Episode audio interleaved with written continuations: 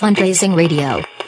Dein Podcast aus der deutschen Fundraising und Nonprofits-Szene. Liebe Hörerinnen und Hörer, herzlich willkommen zur fünften Folge des Fundraising-Radios. Ähm, ich habe hier zwei Kollegen im, im Äther, die jetzt die ganze Zeit versuchen, mich mit Skype-Geräuschen von dieser Moderation abzuhalten, äh, womit schon klar Hat ist, dass, Kollegen dass, dass wir, ich habe? Kollegen gesagt, womit schon klar ist, dass diese Folge nicht unbedingt sehr akademisch ähm, hilfreich wird, sondern eher möglicherweise auch endet in ähm, lockeren Beschimpfungen aus dem Ruhrgebiet nach Berlin. Tag, Tachchen. ihr müsst jetzt was sagen. Äh, Ich bin nicht Berlin, ich habe mich nicht Ach, angesprochen gefühlt. Brandenburg, Brandenburg. Also, wir haben zwei Menschen in der Leitung. Der eine hat Tag gesagt, das ist der Jörg, der ist in Berlin. Moin, moin. Und wir haben den Jona, der ist in Brandenburg. Hallo. Sehr schön. Ähm, der erste Podcast mit drei Personen. Ähm, wer diese drei Personen sind, ähm, kriegen wir gleich noch mit.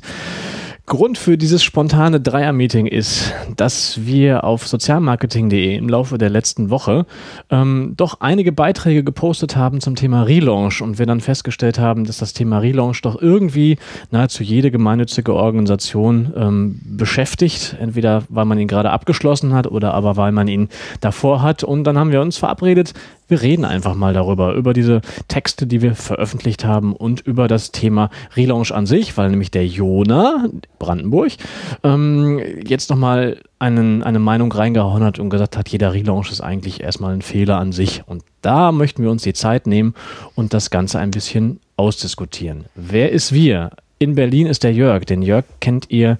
Ähm, schon vom letzten Podcast, den wir aufgenommen haben zum Thema Stand des Online-Fundraising, Online-Fundraisings in Deutschland. Jörg Reschke, wer bist denn du und was machst denn du?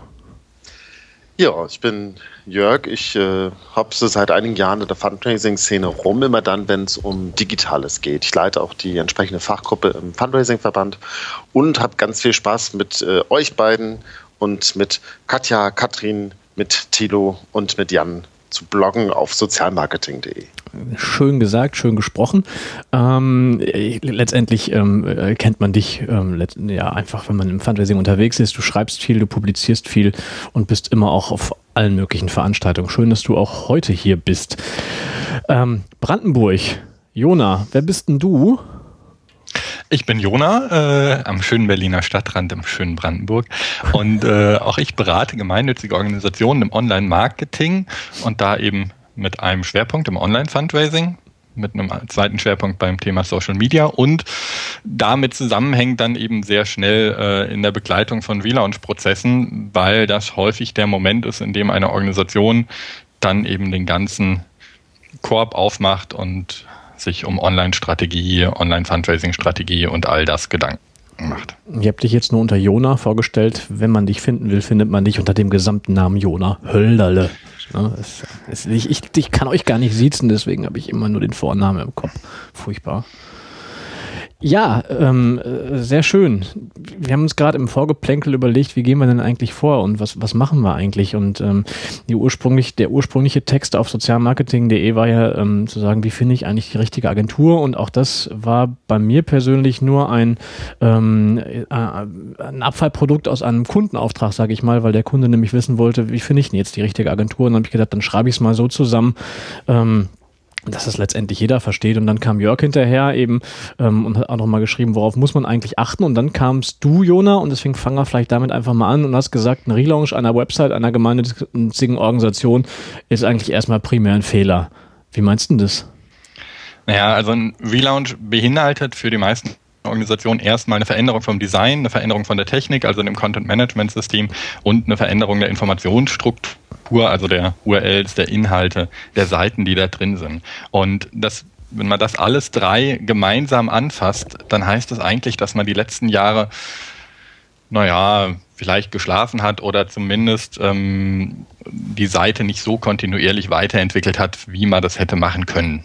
Der große Vorteil einer Website ist ja eben gerade gegenüber von Printprodukten, dass man sie kontinuierlich ändern kann, dass man sich Bereich für Bereich vornehmen kann, neu strukturieren kann, dass man ähm, das Design mal in Anführungszeichen schnell anpassen kann, um es zum Beispiel mobilfähiger zu machen. dass man also eigentlich eine Webseite weiterentwickelt. Und dann das alles auf einmal zu machen, ist ein Kraftakt, der aus meiner Sicht eigentlich nicht notwendig wäre, auch wenn ich natürlich verstehe, das sind ja, der Struktur in der Organisation äh, sowas normalerweise planen, das äh, sich dann doch eignet, wieder gemeinsam zu machen, weil man dafür dann einfach einmal zeitliche und finanzielle Ressourcen bereitstellen kann und sich eben auch innerhalb der Organisation mal darauf einigen kann, jetzt machen wir das, jetzt stemmen wir diesen Kraftakt. Ähm, leider dann mit der Folge, dass häufig nach dem Relaunch dann erstmal wieder ähm, nicht weitergemacht wird, weil dann hatte man ja schon äh, die ganze Arbeit und jetzt muss ja dann wieder der Alltag kommen und jetzt müssen wieder die normalen Aufgaben abgearbeitet werden.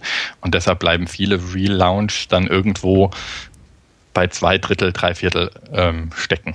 Das heißt, ich müsste mir das eigentlich eher so vorstellen, wie, vielleicht ein zu abstrakter Vergleich, aber wie so ein Flugzeug, was nach einer gewissen Zeit, nach relativ kurzen Intervallen immer wieder in, in den Hangar muss und dann eigentlich nach fünf Jahren an dem Flugzeug kein Teil mehr gleich ist, weil alles ausgetauscht und optimiert und, und verbessert wurde, aber letztendlich immer noch dasselbe Flugzeug vor einem steht. Das wäre der Optimalfall. Aber Alles außer den Links, bitte. Äh, definitiv. Ähm, der Alltag ist ein anderer, oder? Welche Erfahrungen macht ihr mit gemeinnützigen Organisationen? Wie läuft es denn tatsächlich in echt ab, Jörg? Ähm, ich glaube, Jona hat noch mehr Relaunches betreut als ich, aber ähm, die, die allein die Wahrnehmung ähm, teile ich total, dass die meisten Organisationen sich alle fünf, manche vielleicht alle drei Jahre dazu aufraffen, so jetzt müssen wir mal was machen und dann machen sie ganz viel.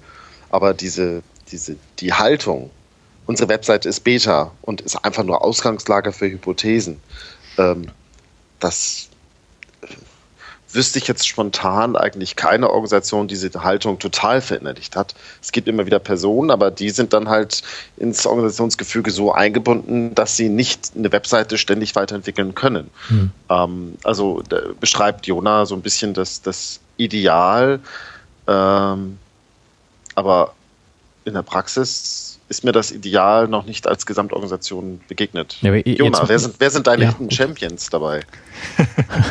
ja, wenn ich die hätte. Ne?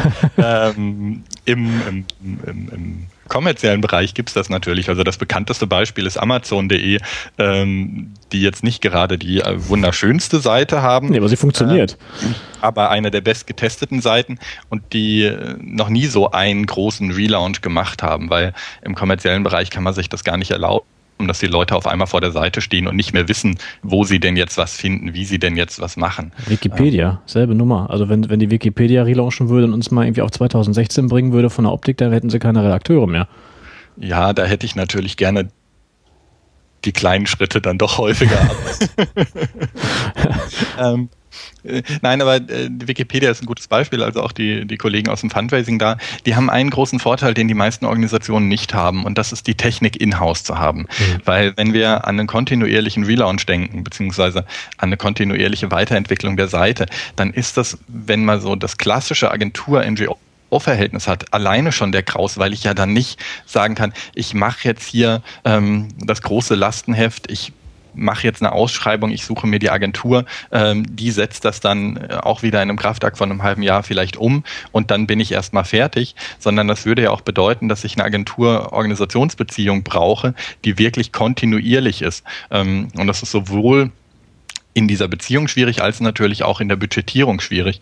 Und ähm, deshalb ist der Normalfall aus meiner Erfahrung wirklich, ähm, im, also der normale Optimalfall, man setzt sich hin, überarbeitet die eigene Online-Strategie, entwickelt daraus ein Lastenheft, schreibt das Ganze aus, lässt sich von der Agentur ein Pflichtenheft erstellen, setzt das Ganze technisch um, setzt das Ganze inhaltlich um, macht irgendwann Klick, die Seite sieht auf einmal anders aus und wenn man alles richtig gemacht hat, ähm, passiert dann auch nicht so viel und wenn man alles falsch gemacht hat, und da kenne ich leider mehr Beispiele, ähm, dann gibt es erstmal einen Einbruch der Besucherzahlen, weil eben äh, die ganzen Verlinkungen nicht mehr funktionieren, weil unheimlich viele Leute auf so einer 404 Fehlerseite landen und das natürlich auch von der Suchmaschine äh, ja, festgestellt wird und dann durchaus einfach mal einige durchaus auch wichtige Seiten äh, nicht mehr auffindbar sind. Gut, ge gut gebrüllt, Löwe. Also äh, so, dann setzt du ja, sag mal, schon eine gewisse minimale oder auch mittlere Digitalkompetenz voraus, so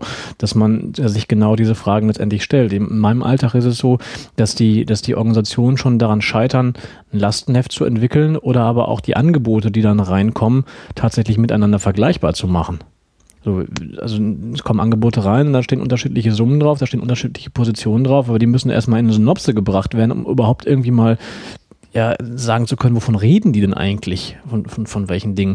Und mein Alltag ist, und das wäre auch meine nächste Frage, wie, wie ihr mit sowas umgeht, oder ist, habt ihr dieselben, habt ihr dieselben Fragen? Ähm, kommt ein Anruf, wir brauchen einen Relaunch, was kostet das? So. Jörg lacht schon. Äh, es kommt dir bekannt vor. Tatsächlich, ja.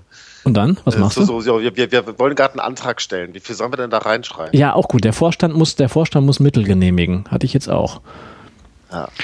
Also ich habe ehrlich gesagt das große Glück, diesen Anruf noch nicht bekommen zu haben.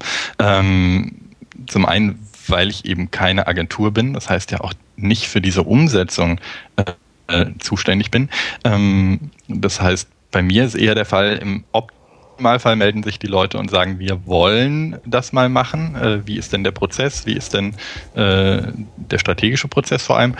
Oder, und das kommt allerdings öfter mal vor, ähm, wir haben da so einen V-Lounge hinter uns und sind nicht so zufrieden mit dem Ergebnis. Ah. Ähm, was machen wir denn jetzt? Ähm, und das ist teilweise traurig und das fängt wirklich bei, bei kleinen Organisationen an. Hatte ich gerade letzte Woche eine, die dann äh, weitgehend ehrenamtlich arbeitet man jetzt auch keine große Seite, also die haben dann irgendwie 20, 30 Inhaltsseiten, ähm, haben dann aber äh, immerhin 2000 Euro für einen lokalen Entwickler ausgegeben von der Agentur vor Ort. Und ähm, naja, die Seite sieht jetzt, mir geht's nicht ums mir geht's nicht ums Design, das ist mir total egal, aber die Seite ist äh, so, dass ich sie in zwei Stunden auch hätte machen können. Und ich bin kein Entwickler und ähm, ich mache sowas auch nicht. Hm. Und ähm, das gibt's äh, in dieser kleinen Form und das gibt's aber auch in der großen Form. Ähm, aus meiner Erfahrung besonders häufig bei sozialen Trägern und am allerhäufigsten bei sozialen Trägern kirchlicher Herkunft, ähm, dass dann äh, die Agenturauswahl eben nicht in diesem Prozess stattgefunden hat, also Strategieentwicklung, Lastenheftentwicklung, Pflichtenheft und so weiter und so fort, sondern die Agenturauswahl halt danach stattfindet, welche Agentur ist beim Bistum, beim was weiß ich was, ähm, besonders beliebt, womit hat man ja. vielleicht irgendwie einen Rahmenvertrag und dann wird das genommen und dann stellt man fest, dass die Agentur eben im Jahre 2015, 2016 ähm, die Seite nicht auf mobil optimiert, die Seite nicht auf äh, Suchmaschinen optimiert, die Seite nicht auf Kunden optimiert,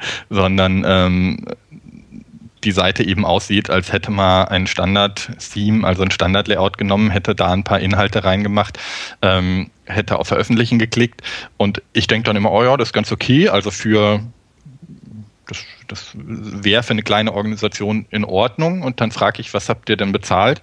Und wenn die Zahl dann aber irgendwie ähm, kein ganz kleiner fünfstelliger Bereich ist, dann äh, öffnet sich meine Kinnlade dann doch hm. manchmal. Hm. Ja, wobei das ist ja, also die Umsetzung ist ja nur ein Teil dessen, was ich budgetieren muss. Ähm, ich muss ja dann auch nochmal überlegen, wie viel Projektmanagement muss ich dabei intern irgendwie einrechnen, zeitlich. Das kostet ja auch. Und vor allem, du gehst jetzt immer davon aus, da ist einer, der kann dann das Pflichtenheft, Lastenheft erstellen. Aber davor ist ja auch nochmal ein riesiger Prozess in der Organisation, ähm, was eigentlich alles vorbereitet werden müsste.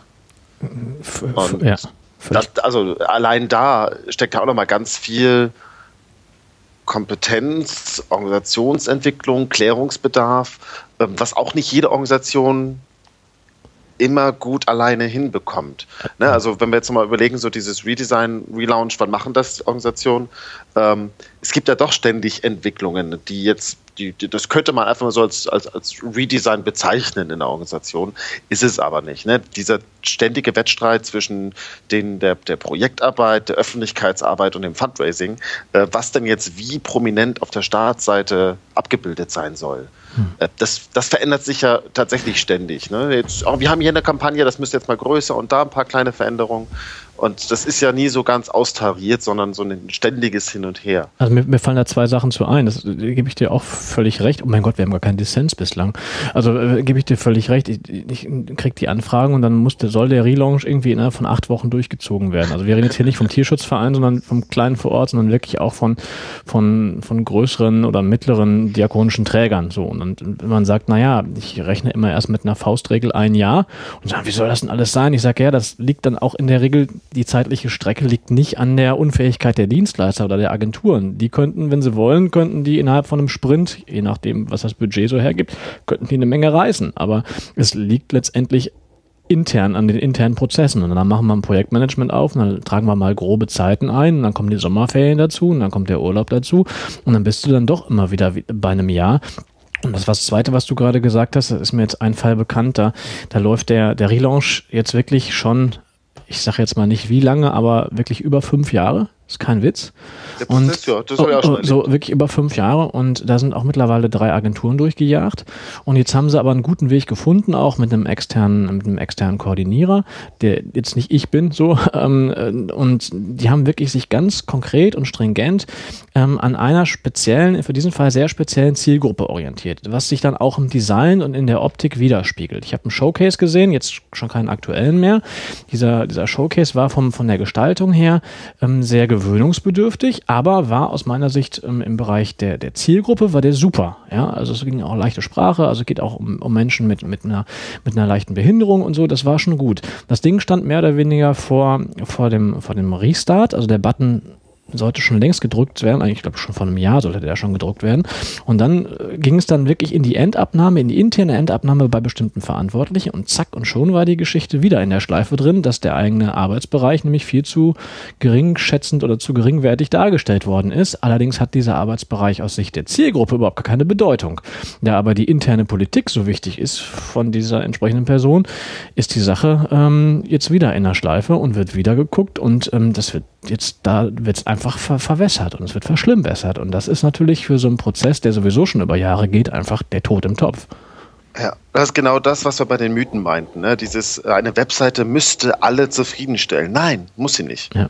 Wenn ich eine klare Zielsetzung habe und eine Zielgruppe habe, dann muss es die zufriedenstellen, auf das Ziel einzahlen und nicht auf die anderen, das andere Dutzend Ziele, das wir auch noch irgendwie verfolgen. Ich glaube, der Satz, ich weiß nicht, ob der Satz von euch oder war das Jonas Satz oder war das der von Kai Wichmann im Rahmen der, der Ausbildung, ähm, Referent Online-Fundraising an der Fundraising-Akademie, dass er nochmal, ich glaube, es war Jona, aber bitte, wenn du es nicht warst, dann, ähm, oder, dann nicht hauen. Ähm, niemand besucht ihre Website.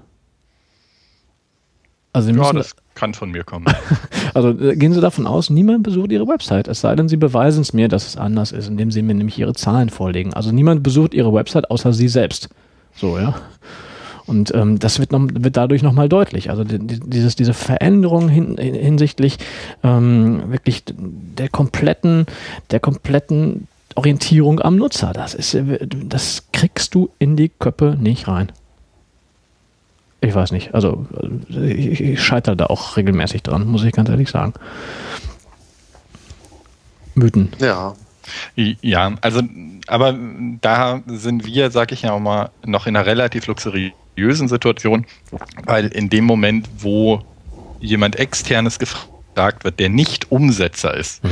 ist, die Agent, äh, ist die Organisation eigentlich schon mal relativ weit, weil ähm, in dem Moment ist schon mal ein Verständnis dafür da, dass es einen Unterschied in der strategischen Entwicklung und in der technischen Entwicklung gibt.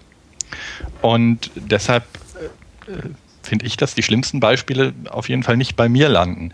Ähm, naja, weil also in dem Moment, wo man sagt, okay, wir lassen uns jetzt erstmal beraten, beziehungsweise egal, ob intern oder extern, aber wir machen erstmal diese strategischen Fragestellungen, was wollen wir damit erreichen, bis hin dann auch wirklich, was sind die Module, was ist, äh, wie flexibel wollen wir sein, wie lange wollen wir damit arbeiten, ähm, bevor es dann zur Agenturauswahl geht. Das finde ich schon mal ähm, ja, fast grundpositiv. Und ja, was dann weiter damit passiert, ist eine andere Frage. Ähm, also da gibt es eben beide Fälle. Die Fälle, dass du sagst, es dauert ewig und wenn man sagt, das hat jetzt irgendwie fünf Jahre in der Pipeline, vor fünf Jahren hat man sich über manche technische Dinge einfach noch überhaupt genau. keine Gedanken gemacht. Ähm, und so kommen ja dann so Webseiten zustande, die 2016 noch nicht mobil optimiert sind. Klar, wenn ich vor fünf Jahren mit der Planung angefangen habe, vor fünf Jahren habe ich entschieden, auch mobil ist jetzt gerade bei zwei, drei Prozent, ähm, das lohnt sich noch nicht, da jetzt irgendwie nochmal äh, zehn Prozent mehr Zeit reinzustecken. Aber Jörg, jetzt sind wir irgendwo ja. bei 30 Prozent. Jörg, wie ähm, beantwortest du denn die Frage, wenn man dir anruft und sagt, was kostet mich denn ein Relaunch? Ja, sage ich zwischen 200 und 45.000 Euro. ähm, und das ist jetzt, äh, das bezeichnet dann nur die Agenturkosten für die Umsetzung. Hm. Und ähm, vor allem kostet es erstmal ganz viel Zeit und Energie intern, sich überhaupt erstmal einen Kopf zu machen, wo wollen wir hin, wozu nutzen wir die Internetseite und zu gucken, ähm, was können wir denn aus der Performance der bisherigen Internetseite eigentlich lesen? Ne, mal so richtig in die Daten reinschauen und analysieren. Oder mal so eine Nutzerbefragung machen. Also äh, die meisten, nein, nicht die meisten, ich glaube tatsächlich, doch die, die bei mir landen, ja, Standard ist zu sagen, na, unsere Webseite funktioniert nicht so richtig, wir sind da nicht so ganz zufrieden und ähm, wir glauben, also und, und, und sagen, das liegt da und daran. Können die das denn benennen, schon konkret, woran es liegt? Teilweise. Aber es ist halt total, es sind, ich, also immer auch subjektive Einschätzungen involviert, äh, wenn es nicht gar nur subjektive Einschätzungen sind. Hm. Und eigentlich müsste man halt hingehen und gucken, was sagen mir die Daten, wie kann ich denn das, was, also ist mein Bauchgefühl ist eine Hypothese. Und die muss ich dann gucken, ob ich die belegen oder widerlegen kann, indem ich Analyse mache.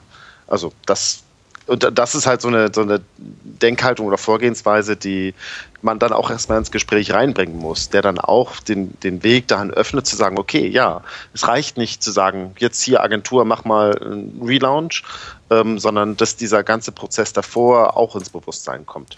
Über unseren parallel laufenden Chat äh, will Herr Hölderle etwas sagen. Er hebt die, die digitale, textlich geschriebene Hand.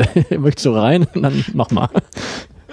nee, nee, ich finde bloß das Thema Kosten, also unabhängig jetzt vom, vom Prozedere, äh, eine unheimlich schwere Antwort. Also weil, wenn Jörg sagt, 45.000, das ist nach oben ja durchaus topbar. Aber ähm, definitiv. Ich, ich würde die Frage immer versuchen, eben ähnlich wie Jörg das gerade gesagt hat, von diesen Kosten hin zu den Ressourcen ähm, zu schieben. Weil wenn man in der Lage ist, intern äh, selber gut herauszufinden, was man will, was man macht, wenn man selber ein halbwegs technisches Verständnis hat, so eine Website, dadurch, dass wir es mittlerweile mit teilweise kostenlosen Content-Management-Systemen zu tun haben und auch mit vielen schon relativ gut vorgegebenen Layouts, ähm, lässt sich das auch günstig machen. Und ähm, natürlich, je mehr Besonderheit man haben will, je mehr eigene Datenbanken, je mehr Pixel-Layouts, die eins, eins vorgegeben sind von den Gralshütern des Corporate Designs, desto teurer wird das irgendwann. Aber die das jetzt auf, auf reine Kosten zu reduzieren, bedeutet häufig eben, dass dieser Anspruch da ist, zu sagen, ähm, wir wollen einen Relaunch und das als Gesamtausschreibungstext zu haben, um das dann an eine Agentur zu geben. Und das ist ähm, auf jeden Fall schwierig. Das heißt aber. Und vor allem die Kosten. Auch, ja, mach, ja, ja, mach ich auch, mach du mal. Und, und auch die Kosten, das ist ja dann immer nur erstmal die Benennung für Erstellung. Eigentlich muss es ja dahin genau. gehen, dass sie sich jedes Jahr ein Budget einplanen, um Veränderungen an der Webseite in Auftrag geben zu können, weil sie ein neues Plugin haben wollen, das auf ihre Bedürfnisse angepasst werden soll, weil sie nochmal irgendwie Design machen wollen, weil sie Hypothesen aufstellen und die testen wollen. Also eigentlich müssten sie ja jedes Jahr Geld für Website-Entwicklung einstellen oder Ressourcen. Ich meine bloß, dass es eben für eine kleine Organisation, die weitgehend ehrenamtlich arbeitet, ist es eben auch möglich zu sagen, so wir nehmen uns jetzt ein Jimdo, Squarespace, was weiß ich was Paket, also was, wo man mit der Technik überhaupt nichts zu tun hat, wo man komplett ohne Agentur auskommt und sich dann einfach wirklich damit beschäftigen kann, die perfekten Inhalte für diese Zielgruppe zu haben. Und natürlich lässt sich dann nicht an jeder kleinen Stellschraube schrauben, an der ich auch gerne schrauben würde. Aber dann kommt man damit schon mal relativ weit. Und das ist natürlich nichts für eine große Organisation, die sagt, ich möchte eben hier noch ein extra Add-on haben, hier noch was Besonderes haben. Aber damit kann man schon mal arbeiten. Und die aus meiner Sicht traurige Entwicklung ist halt, dass es sehr, sehr häufig bei einem Relaunch dann unheimlich viel um Design geht, unheimlich ja. viel um Grafik. Ähm, Naja, da kann jeder mitreden. Das kann man in äh, schönen bunten A3 ausdrucken, äh, auf Tische legen und alle können rundherum gehen und alle können sagen, ja, das geht aber ja gar nicht und das Logo und Ey, die Farbe. Ist es nicht furchtbar, wenn du dir, wenn du dir jahrelang Gedanken machst zu einem Relaunch, das hatte ich jetzt wieder, ja. Du machst, du machst du machst dir wirklich Gedanken, du machst das Ding, optimierst das Ding im SEO-Bereich und die allererste Reaktion, die du von den, von den Verantwortlichen kriegst, ist, sieht schön aus. So. Ja, aber äh, so ist das, weil das kann jeder verstehen. Ich bin mittlerweile so weit, dass ich zu Grafik einfach gar nichts mehr sage. Ähm, sondern mich wirklich versuche, auf Funktionen zu beschäftigen. Das heißt, wenn ich was über Grafik sage, dann sage ich meistens, der Button ist nicht 3D, aber ähm,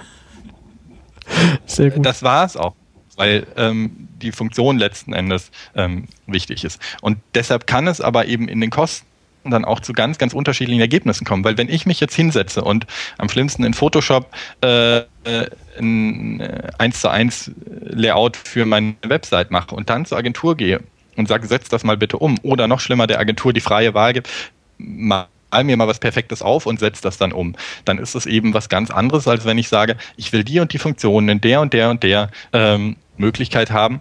Um, was gibt's denn da vielleicht schon an vorgefertigten äh, Layouts? Was gibt's denn da schon an Elementen? Und die modernen Content-Management-Systeme sind alle so modular aufgebaut, dass es dann sein kann, da jetzt einfach mal noch einen Kalender hinzuzufügen oder einfach mal noch eine Funktion hinzuzufügen. Das kann halt häufig nur eine halbe Stunde Arbeit sein. Ähm, während wenn man dann sagt, ich hätte gern die Funktion, dass die genau so und so funktioniert, dann muss man es von vorne äh, neu programmieren und dann können da auf einmal zehn Mann-Tage bei rauskommen. Das heißt, ähm, wir haben in dem Fall dann wirklich ein klassisches Dienstleister-Dilemma, dass wir nicht so genau wissen, wie das mit dieser Umsetzung funktioniert und auf der anderen Seite die Agentur nicht so genau weiß, wie anstrengend äh, die Organisation sein wird und deshalb nie das kostengünstigste Angebot äh, bei rumkommt. Mhm. Ja, dem habe ich jetzt erstmal nichts hinzuzufügen. Es passt. Also ich, ähm, ich, ich würde gerne mal wirklich mal einen inhaltlichen Cut machen, einfach mal in die Praxis rein. Ähm, wie gehe ich es denn jetzt an? Also wir haben jetzt festgestellt, wir haben es nicht in den letzten Jahren geschafft, äh, Stück für Stück immer anzupassen und wir haben es nicht geschafft, äh, regelmäßig up-to-date zu bleiben. Und außerdem haben wir ein neues CD und die Fotosprache ist sowieso ganz furchtbar, der Claim ist auch ganz neu und ähm, jetzt brauchen wir tatsächlich eine neue Website. Also es lässt sich auch nicht mehr drehen. So, wie geht's denn dann los, Jörg?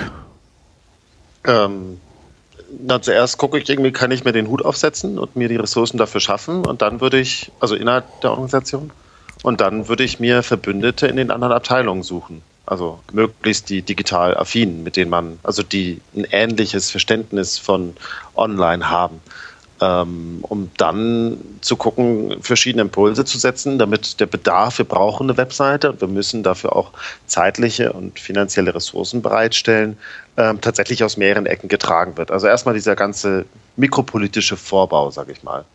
Boah, und dann, neu, neues Wort gelernt. Mikropolitischer Vorbau, geil. okay, aber wir wissen, ja, ganz ehrlich, boah, ey. Wir, wir, wir, wir wissen, naja, was wissen, was du meinst. Durchzusetzen ist echt, ist ja echt erstmal äh, Mikropolitik. Und das, das, ich kann halt nicht sagen, so hier, wir müssen jetzt Relaunch machen, sondern muss dafür gucken, dass wenn ich das sage, da auch fünf Leute sagen, ja, ja, hat er recht. Dann kann ich auch irgendwie Zeit und Ressourcen äh, bereitstellen. Mhm. Und ich hatte jetzt letztens eine Organisation, die haben das echt gemacht. Da haben wir einen Startworkshop gemacht und die kamen zu acht. Da war ich echt baff ja. zu acht, um zu legen, wie gehen wir jetzt vor für einen Relaunch. Die halt echt von der Organisation das Go bekommen haben, ja, ist wichtig. Wir wissen noch nicht wie, wir wissen noch nicht wohin, aber es ist gut, dass ihr euch zusammensetzt und da ähm, überlegt, wie ihr vorgeht und dann tatsächlich aus den relevanten Abteilungen oder Referaten äh, Leute da waren. Ähm, und das ist schon mal, also die Situation so weit zu bringen, so einen Startworkshop machen zu können und sich zu überlegen, okay, wie gehen wir jetzt die nächsten Monate vor und erstmal ein gemeinsames Verständnis zu entwickeln, was notwendig ist für den Relaunch. Also genau das, was wir jetzt gerade im Podcast uns hier hm. überlegen. Bist, ja, ähm, bist, bist, du denn da, bist du denn jetzt da momentan mehr auf der technischen Seite oder bist du da auch schon auf der, auf der eigentlichen, äh, ähm, sag mal, inhaltlichen Seite in Richtung Zielsetzung, Zielgruppe, ähm, äh, Ansprache, äh, Kontakte oder bist du da erstmal bei dem ganzen operativen äh, innerhalb der Organisation, wer kümmert sich um Ausschreibungen, wer kümmert sich um Budgetfreigabe und so weiter? Äh, noch eine andere Ebene. Ich bin in dem Fall jetzt erstmal auf der methodischen Ebene. Okay. Das heißt, ich zeige ihnen, mit welchen Methoden sie vorgehen können, habe sie jetzt so im Projektmanagement so ein bisschen geholfen, das aufzubauen, dass man da jetzt einen zeitlichen Plan hat, was bis wann gemacht werden soll. Und bin eher, ähm, also das, das war wichtig, um dieses Grundsetting aufzubauen und die wollen den Weg auch jetzt so gehen. Und das sollen die auch ruhig alleine gehen, weil sie, also das ist den, also die sind so geil aufgestellt, dass sie das von den verschiedenen Abteilungen die Rückendeckung haben. Das kriegen die auch erstmal intern hin und brauchen mich dann, wenn, dann eher als Backup, um nochmal Dinge abzusichern. Oder ähm, haben mich jetzt nochmal, dass ich auf die Webseite, auf die aktuelle Webseite draufschaue und Datenanalyse mache mit einem externen Blick. Ähm, nicht, weil sie es nicht selber auch machen, sondern weil sie nochmal das gespiegelt bekommen wollen von jemandem, der nicht drinsteckt. Und ähm, genau, also insofern, ähm, die begeben sich jetzt auf die inhaltliche und konzeptionelle Ebene und erst wenn sie soweit sind, geht es dann mit äh, Lastenheft und Co. weiter. Wobei, auch das finde ich genial, sie halt jetzt schon die Agentur, ne, ähnlich wie du es beschrieben hast, manchmal haben sie halt ihre Hausagentur, in dem Fall auch, ähm, die schon am Anfang mit am Tisch sitzt. Okay. Und auch aktiv quasi die eigene Arbeit hinterfragt und hinterfragen lässt. Wenn natürlich das blöd. Gemacht, weil sie die Vorgabe hatten, das so und so zu machen. Ja, wenn natürlich blöd, wenn da die, wenn dann die Kontakt, wenn die gar nicht die Fähigkeiten mehr haben, äh, das Beispiel in SEO 2016 denken zu können. Also weil sie damals früher schön aus dem Grafikbereich kommen und schöne Logos machen können und auch Farbpaletten anpassen können, aber diese ganzen technischen Geschichten 2016 eben nicht mehr haben, aber die Agentur trotzdem gesetzt ist. Das wird natürlich dann zu einem Konflikt führen. Ja, wobei ähm, ich den Eindruck habe, und da müssen wir halt darauf aufpassen, dass es auch sich auch so entwickelt, äh, dass das schon sagt, wo ähm, seine Grenzen sind. Hm. Okay, aber lasst mal zurück von diesem einen Special Case zum Allgemeinen kommen. Das heißt, wir haben das methodische Setup und dann äh, kommt als nächstes sozusagen das strategische Setup. Also Jörg hat gerade gesagt, einmal Analyse, was haben wir denn bisher? Das kann ja, wenn man dann schon so ein tolles Team von acht Leuten da hat, ähm, ist da ja schon viel drin, sonst muss man nochmal in die Organisation rein, fragen, was es denn so gibt und dann muss es eine, ein Update oder eine neue Online-Strategie geben. Das ist der zweite Schritt. Nur. Ja. Zielsetzung festlegen, absolut. Hm. Und wenn du dann feststellst, irgendwie Mission Statement, ja, hm, aber äh, was denn konkret, was bedeutet das für die Webseite? Ähm, das setzt halt auch so Gedankenprozesse erstmal in Gang. Genau. Und der dritte Schritt wäre dann ein Runterbrechen auf ein bisschen technischere Anforderungen, die dann eben in einem Lastenheft münden. Das heißt wirklich, welche, ich versuche so eine Website immer nicht in Seiten, sondern in Modulen zu denken. Also welche Module brauchen wir, welche in Anführungszeichen Features brauchen wir, ähm, um daraus dann eben, und das ist immer dasselbe, egal ob intern oder extern. Daraus sind dann, ähm, ich nenne es Lastenheft, äh, viele nennen es auch einfach Ausschreibungstext, was auch immer, also ein Anforderungsprofil an die Agentur zu geben, mit der die Agentur dann eben auch, und das ist der wichtige Part, versuchen kann abzuschätzen, wie viel Aufwand das ist. Ja. Das gute Briefing, das sowas enthält, ja. Gibt es für euch eine, aus eurer Sicht eine Faustformel, wie hoch so ein Aufwand definiert werden kann, wie man den planen kann? Was und meinst du mit na, wie hoch? Nein, also tatsächlich auch wie lang zum Beispiel so ein Prozess dauert. Also gerade in dieser ersten Phase, wenn du dich ein bisschen sortierst und auch Ziele festlegst und dann auch ein, ein Projektmanagement machst, dann zu gucken, um, ähm, ist das eine Sache jetzt von drei Wochen, Klammer auf, eher nicht, Klammer zu. Ähm, reden wir von einem halben Jahr, reden wir von einem Jahr. Gibt es vor euch habt ihr irgendwelche Faustregeln, irgendwelche Erfahrungswerte, wie ihr damit umgeht?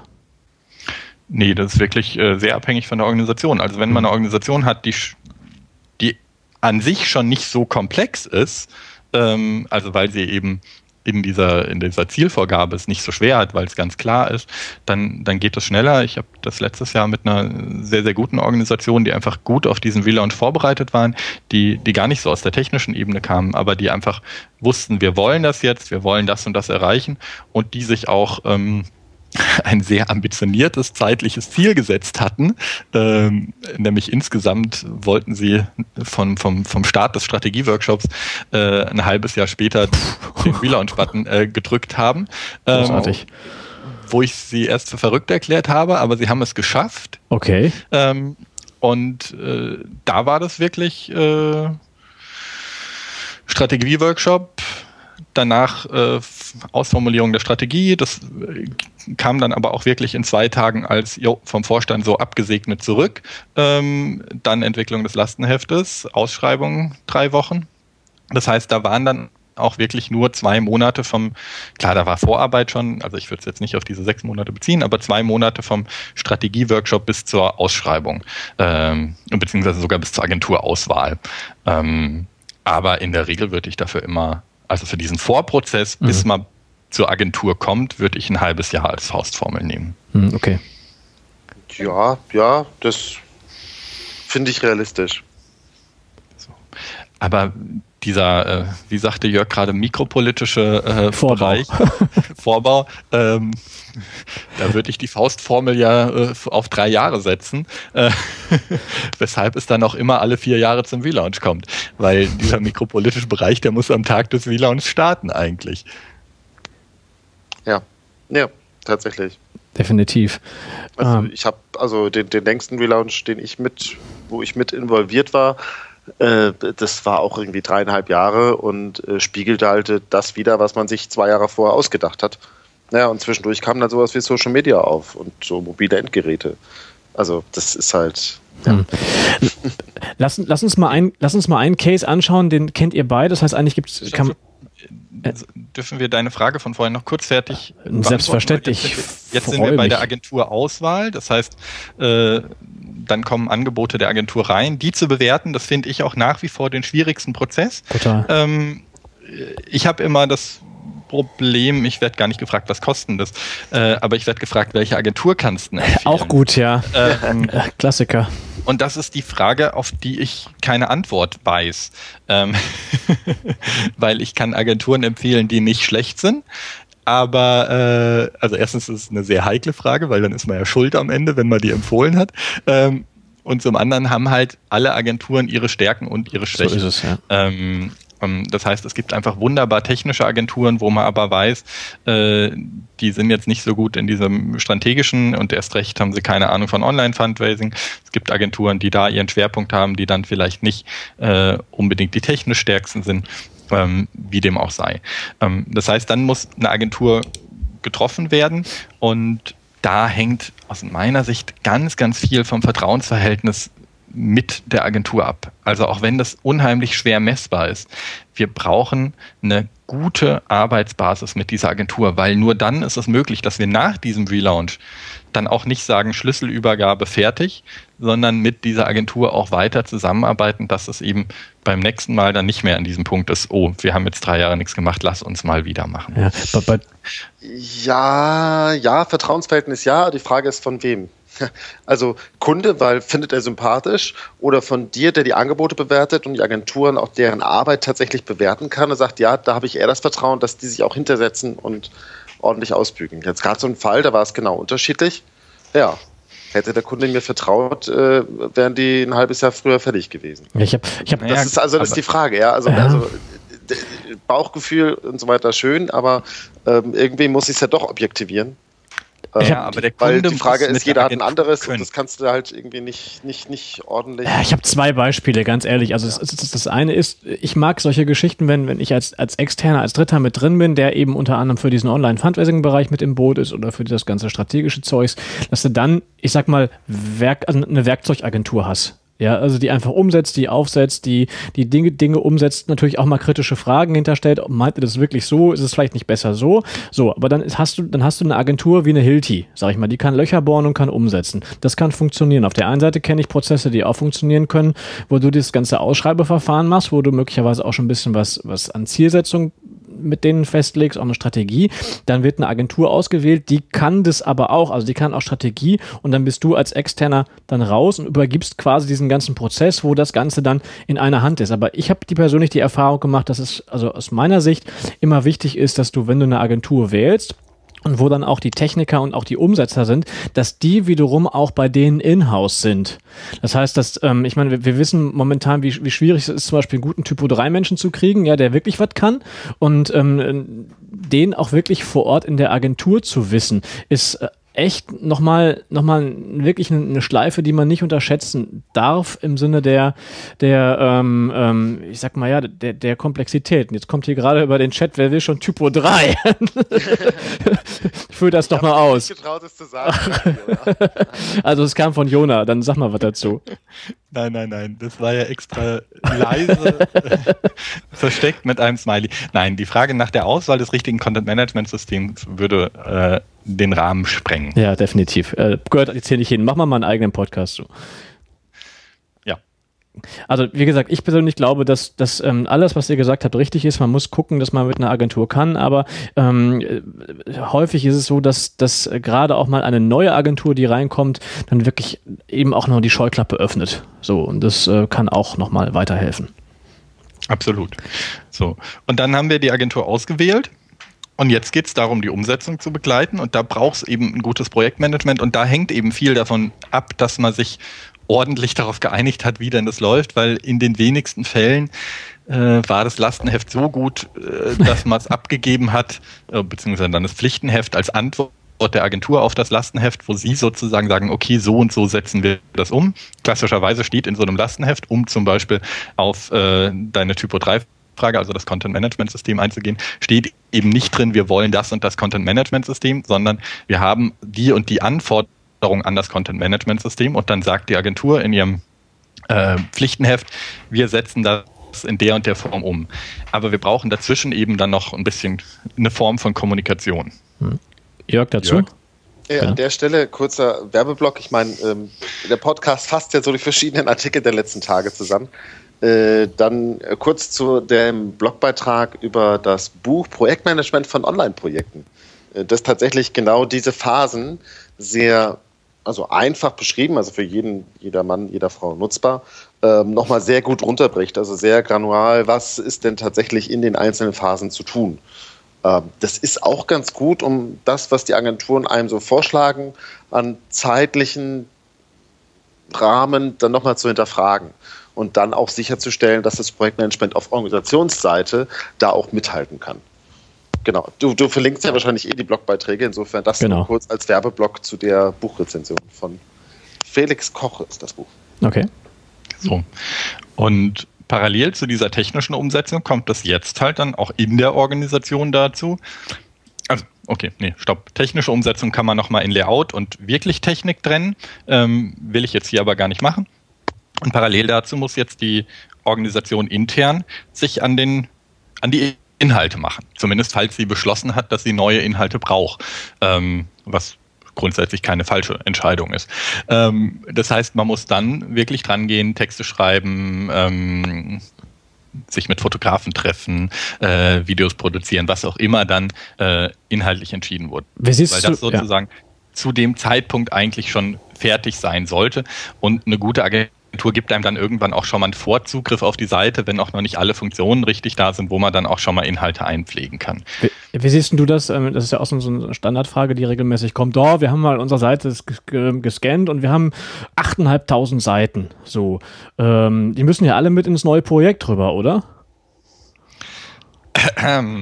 Also, grundsätzlich spricht ich nichts dagegen, sehr viele Inhalte auf der Webseite zu haben. Also grundsätzlich habe ich überhaupt nichts dagegen, all das umzuziehen, sagen wir mal so.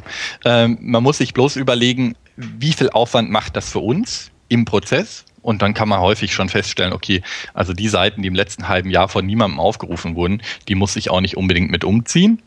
Letztes ähm, Jahr, es gibt genug Jahrestage und so weiter, also unbedingt einen Jahreszeitraum. ja, das stimmt. Ähm, dann würde ich aber die Zahl von null auf zehn Besuche hochdrehen. also, äh, dass man einfach schaut, was, was hat wirklich keine Relevanz mehr. Das kann man auf jeden Fall rausschauen. Und dann geht es wirklich um die Frage der Informationsarchitektur. Also wenn ähm, ich einen Blog habe, dann kann ich wirklich auch 5000 Beiträge mit übernehmen, äh, weil die mein Menü nicht zuklustern, weil die meine internen Verlinkungen nicht zuklustern, weil die die Navigation nicht schwerer machen. Mit Ausnahme vielleicht, dass ich in der Suche ab und zu mal was Altes finde. Ähm, wenn ich aber so eine klassische Typo 3 Seite mit äh, 400, 500 Seiten habe, die alle so in der Baumstruktur sind Bam. und ähm, ja. die Navigation wirklich schwer machen, dann muss ich mir wirklich überlegen, was brauche ich, was ist notwendig.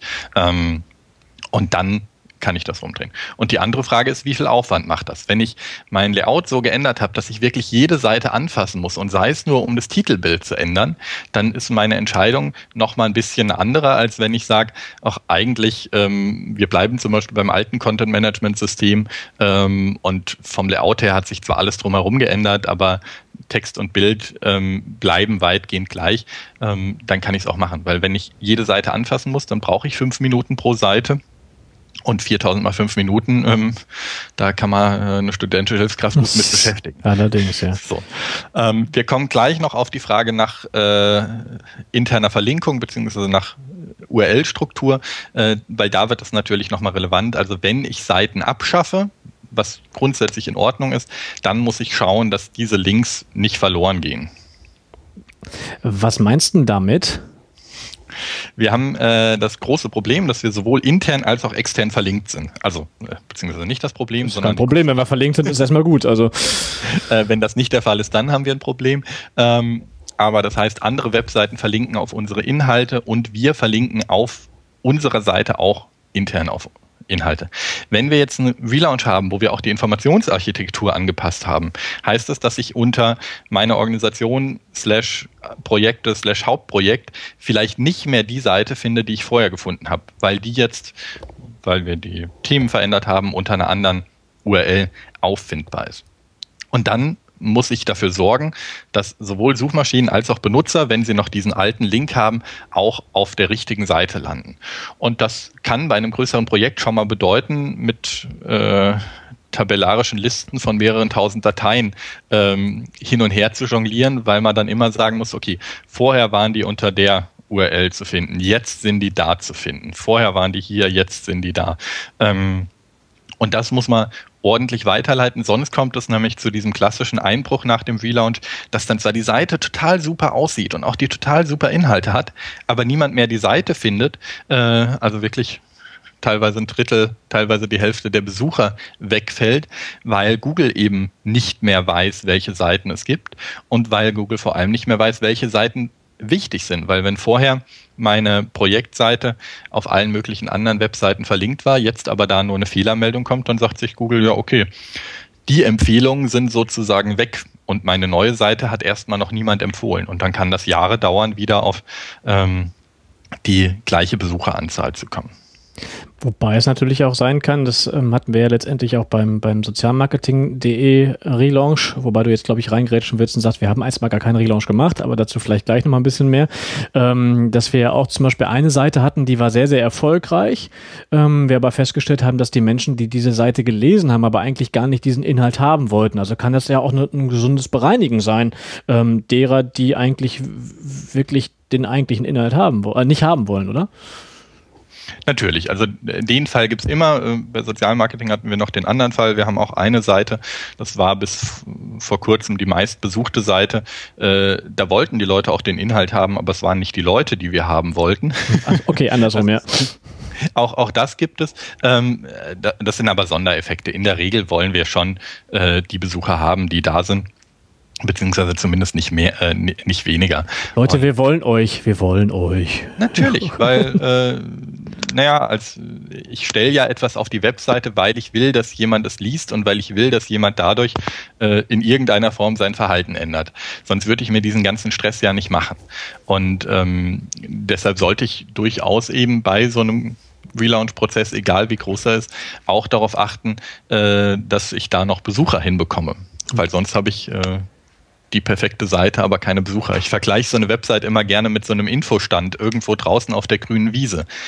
Das kann noch so toll sein, wenn wir nicht dafür sorgen, dass überall in der Stadt Leute rumlaufen und sagen, da hinten gibt's was total Tolles ähm, und das äh, vielleicht ein bisschen glaubhafter machen als ich.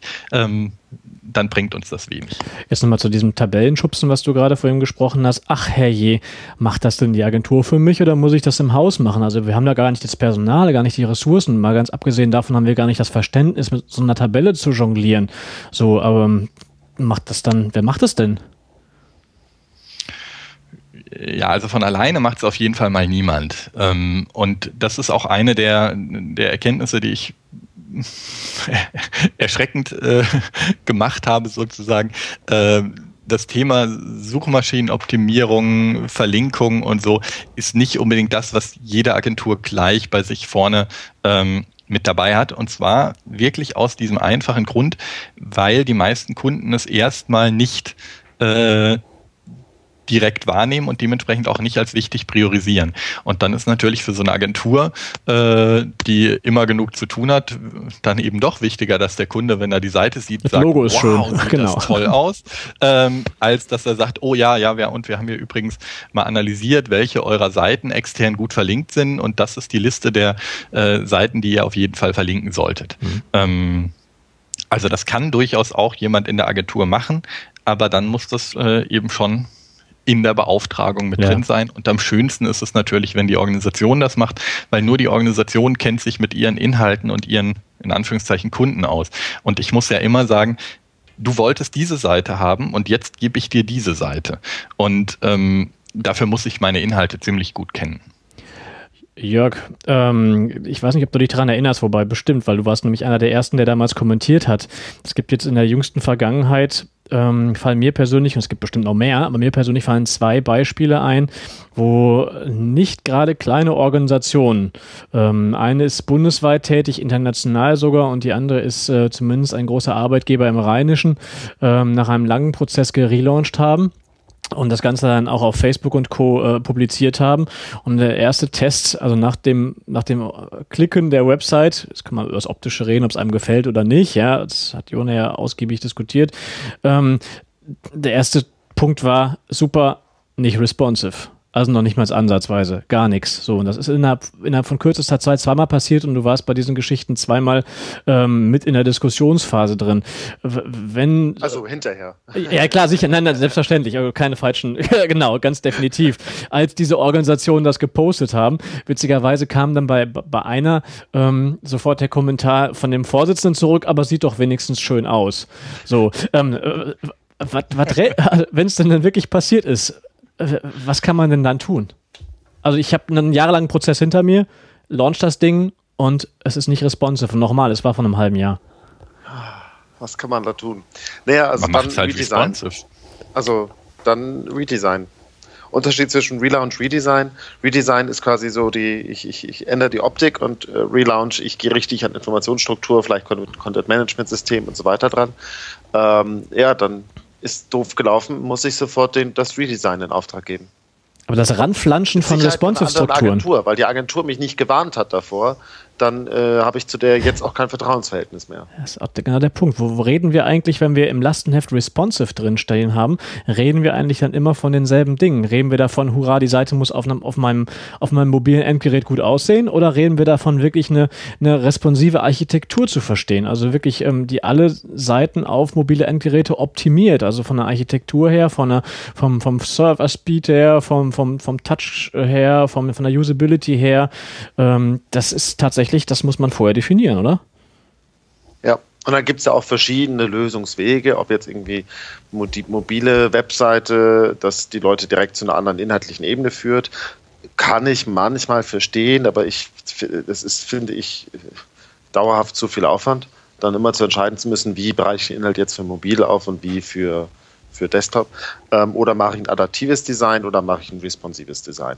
Aber da, da sind wir jetzt mal, da habe ich übrigens mal einen Dissens ähm, mit dir übrigens. Ähm, du hattest mir freundlicherweise ja. Material zur Verfügung gestellt, ähm, weil ich für dich eingesprungen bin bei der Akademie jetzt letzte Woche. Das fand jetzt letzte Woche statt ähm, im, im, Studiengang für zum Thema Online. Und das habe ich mir angeschaut und habe dann festgestellt, bei einer Geschichte hattest du geschrieben, dass das Thema ähm, responsive, also responsive Website, vielleicht habe ich es auch falsch verstanden, aber tatsächlich nicht der erste Schritt oder nicht in der ersten, in, der, in deinem ersten Judo-Gürtel ist. Du hast das dann ein bisschen mit Judo-Gürteln ähm, aufgeschrieben aufgeschrieben. Also welche, welchen Gürtel hat eigentlich eine Organisation, was muss man tun, um Online-Fundraising erfolgreich zu sein? Naja, du musst bedenken, im ersten Gürtel schreibe ich drauf, dass sie überhaupt eine Webseite haben und mhm. dass sie zumindest ihre Kontonummer draufschreiben. Ja, aber ich, ich persönlich... Ich äh, für mich, also ja, dann käme für mich tatsächlich, also, also wenn die noch gar keine Webseite haben, sollen sie das erstmal machen mhm. und dann kommt tatsächlich für mich erst später dann habt ihr auch eine gute Website. Ja, ich glaube, das kam, das Thema Responsive kam bei dir sogar erst als dritter Gürtel. Und ähm, so, und da, da, da, genau, da hätte ich, habe ich den Dissens. Und da habe ich gesagt, ähm, das, also das würde ich anders. Ich würde, wenn ich eine Website machen würde, ich würde heutzutage wirklich also es hat für mich die Grundvoraussetzung, darüber nachzudenken. Aber vielleicht habe ich dich auch nur falsch verstanden. Denn vielleicht meintest du das ja auch bezogen aufs Online-Fundraising, weil das wäre auch nochmal ein Punkt, über den wir sprechen müssten. Wie wichtig ist eigentlich ein responsives oder ein mobil optimiertes Online-Fundraising-Tool auf meiner Website? Ja, das meine ich definitiv. Da heißt ja auch äh, die sieben Gürtel des Online-Fundraisings, Okay. den Foliensatz, den ich dir gegeben habe. Jetzt dürfen wir wieder kuscheln, ne? Also, Ja, das, Ja, wobei das ja aufs Gleiche rauskommt. Also wenn meine Website nicht mobil ist, bringt mir eine mobile Spendenseite nichts und wenn meine Webseite mobil ist, bringt mir eine nicht mobile Spendenseite nichts. Ähm, also ich glaube, wir sind uns ja alle einig, wenn man 2016 von einer Webseite redet, meint man eine Webseite, die auch auf Geräten konsumierbar ist, die 2016 genutzt werden. Ja. Und dementsprechend gibt es diese Frage eigentlich nicht mehr. Ähm, deshalb kann man auch eigentlich nicht mehr über, über mobiles Design reden, sondern eine Webseite muss vom Nutzer konsumierbar sein. Du musst da immer wieder drüber sprechen, weil die Kunden, mit denen du zu tun hast, und ich sag mal, der Großteil der gemeinnützigen die Organisationen es nicht machen. PC an ihrem Arbeitsrechner. So. Ähm, die meisten Menschen konsumieren aber Webseiten nicht unbedingt nur an ihrem Arbeitsrechner und immer weniger Menschen haben einen Computer, den sie zu Hause sozusagen nutzen, um ihre Website. Aber nicht in der Realität dieser Menschen, die die Verantwortung haben in den Organisationen. Nee, das ist, aber das ist das Gleiche bei meinem Lieblingsthema News auf der Startseite. Wir haben natürlich das Problem, dass unsere Kollegen und unser Chef unsere Webseite jeden Tag anschauen, weil das häufig als Startseite eingerichtet ist. Das ist aber nicht der Standard-Use-Case. Ähm, naja, aber wir weichen ab. Ich finde es eigentlich spannend. Also von mir, von mir aus gerne nochmal abweichen, weil es ja wieder immer wieder in die Diskussion führt, wenn ich einen Relaunch machen will, wie halten wir es denn mit den News? Und was ich immer fies finde, also ich meine, wir könnten uns jetzt hier auch nochmal ausgiebig, was wir dann definitiv nicht tun sollten, über die Qualität von Online-Tu- Online-Fundraising-Tools äh, auf dem deutschen Markt ähm, beschäftigen, weil ähm, das Thema, äh, was ist denn da eigentlich responsive und wie kann ich eigentlich ähm, äh, diese Tools einbetten oder benutzen auf meiner Website, um es überhaupt mobil optimiert zu machen, weil das ist ja auch noch durchaus diskutabel. aber besser geworden die letzten Jahre. Es ist besser geworden, aber es ist immer noch nicht gut. So. Ja. Als nächstes sprechen wir dann über Barrierefreiheit, ja. Auch das, äh, wenn ich das als Zielsetzung habe, was ich teilweise haben muss als Organisation, wenn ich jetzt zum Beispiel hauptsächlich von öffentlichen Geldern äh, finanziert bin. Ähm, Ja, aber da mal eine wie Schleife. ist das denn tatsächlich durchgesetzt? Ja, da mal eine Schleife, habt ihr das mitbekommen? Wobei, jetzt muss man aufpassen mit Halbwissen jetzt hier. Ähm, aber ähm, was ich gelesen habe, und ich habe es ein bisschen versucht zu verfolgen, dass die Österreicher ähm, jetzt ein Gesetz rausgebracht haben, ähm, dass jede Website, die auf österreichischen Servern oder unter einer AT-Adresse läuft, tatsächlich ähm, barrierefrei nach gewissen Standards und vor allen Dingen in leichter Sprache sein muss. Aber das ist jetzt Halbwissen, was ich jetzt hier äh, äh, kommuniziere. Und da ging es nämlich, ging nämlich eine Diskussion in den entsprechenden Foren rum, was heißt denn das für meine private Website? Mussten das eigentlich auch? Fakt ist, dass bestimmte Dinge jetzt einfach komplett abmahnfähig sind, bereits jetzt schon. So, das ist, ist heiß diskutiert. Also wenn wir diese Diskussion hätten, dass auf einmal ähm, bestimmte Barrierefreiheitsdingen im CSS festgelegt sein müssen, dann haben wir ja aber auch nochmal eine richtige Relaunch-Welle. Neben dem. Ja, wenn, aber wenn das zumindest die, die Mindeststandards äh, umfasst, cool. Wenn das jetzt, also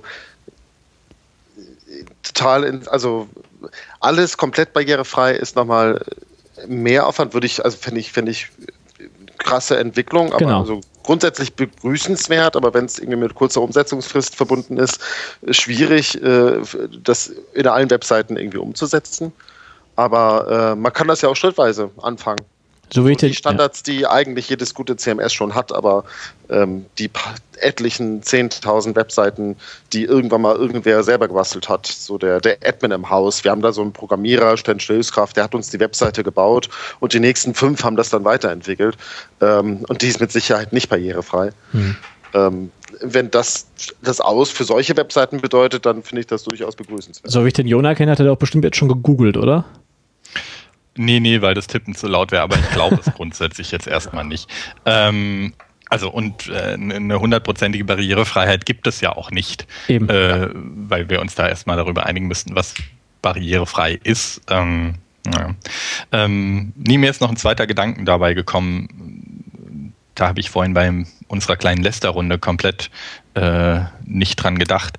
Aber die allerschlimmsten äh, Themen, die ich habe, sind Leute, die ihre Seite nicht selber bearbeiten können. Weil Jörg gerade sagte, selbst gebastelte Seiten. Es gibt nach wie vor viele Organisationen, wo auch das Ändern von Inhalten von der Agentur übernommen wird. Und ähm, Das kann man sich zwar nicht mehr vorstellen, ist aber so. Ähm, und dann wird es wirklich schlimm. Mhm. Und das war halt vor zehn Jahren noch relativ gang und gäbe. Da hat man dann halt eine E-Mail geschrieben, lieber Webmaster, änder bitte hier den fünften Buchstaben. Äh, der ist ein Rechtschreibfehler.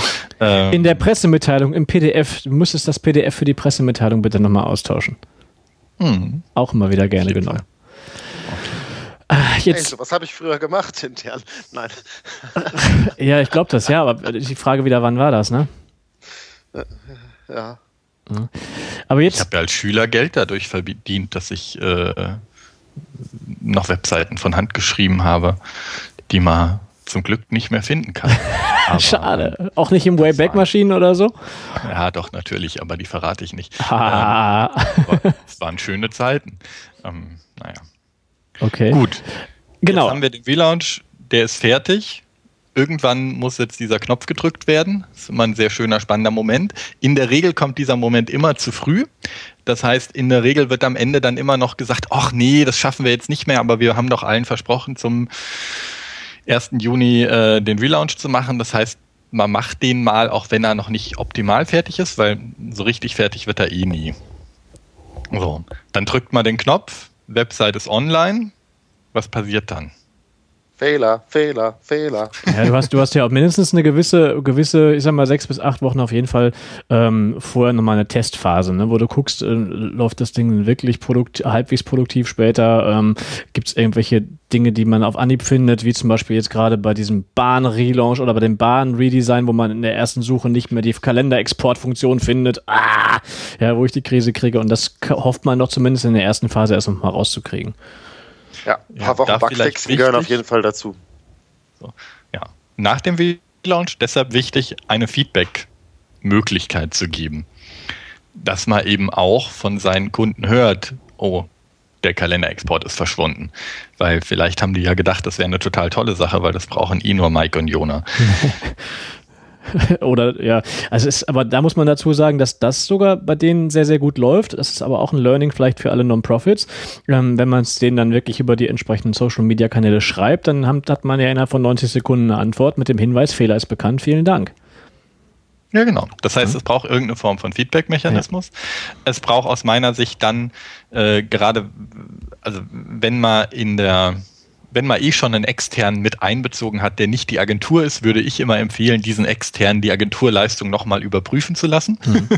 ja, auch gut. Äh, also da einfach nochmal auch ein, auch ein guter Hinweis. Äh, sozusagen nochmal Lastenheft zu nehmen und dann das Ergebnis anzuschauen und dann einfach mal wirklich Punkt für Punkt durchzugehen.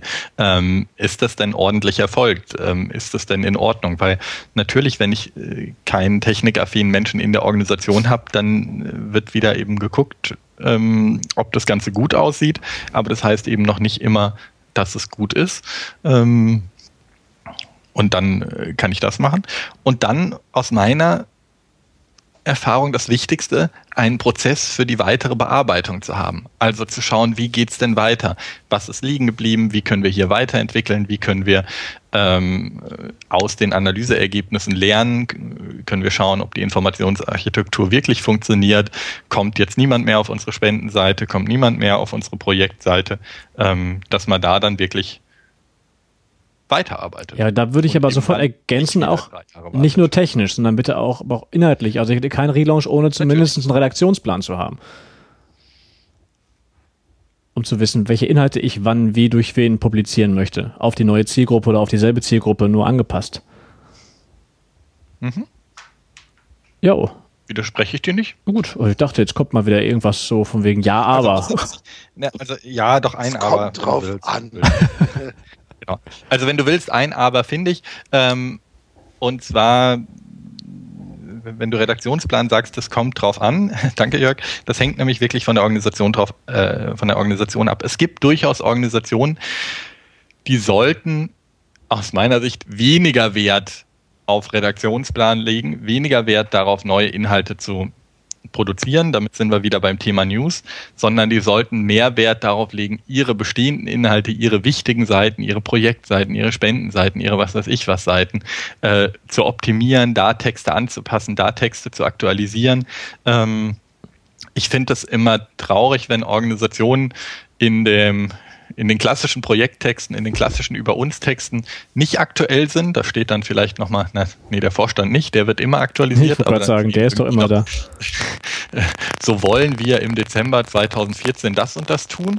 Ähm, und auf der anderen Seite diese Informationen aber schon auf der Webseite haben, nämlich irgendwo in der News, wo dann steht, äh, Projekt XY angelaufen, das und das gemacht. Ich muss dich mal unterbrechen. Irgendjemand von euch knackt gerade sehr stark. Das Jetzt ist nicht mehr. Jona, regelmäßig, nach ungefähr einer Stunde. Stimmt. Das ist ganz, du klingst gerade so ein bisschen nach Alien, Jona. Redet Sonst, wir können ja Jona kurz rausschmeißen und schon mal lästern, dann, weil, weil Jona hat ja gerade einen Relaunch umgesetzt. Genau, dann machen wir das doch mal. Jetzt, das Rauschen, das Knacken ist weg. Das Jetzt ist, wieder besser? das ist dieses komische USB-Headset, was du da hast. Kauf Ja, dir doch mal. Qualität. Das ist so. Das ist ein Sennheiser USB-Headset. Ja, solange da, US, solange da USB dran ist, ist doch die Kacke am Dampfen. Oh. Ja, ja, Am, ja. am, am, Aber ist jetzt Ja. wieder besser? Jetzt ist besser, sehr gut. Hervorragend. Hoffentlich jetzt machen wir gleich mal den Auphonic-Test, ob Auphonic das rauskriegt. Wird alles rausgeschnitten. Sehr gut. Nee, rausschneiden finde ich doof. Ich bin auch kein Chirurg hier.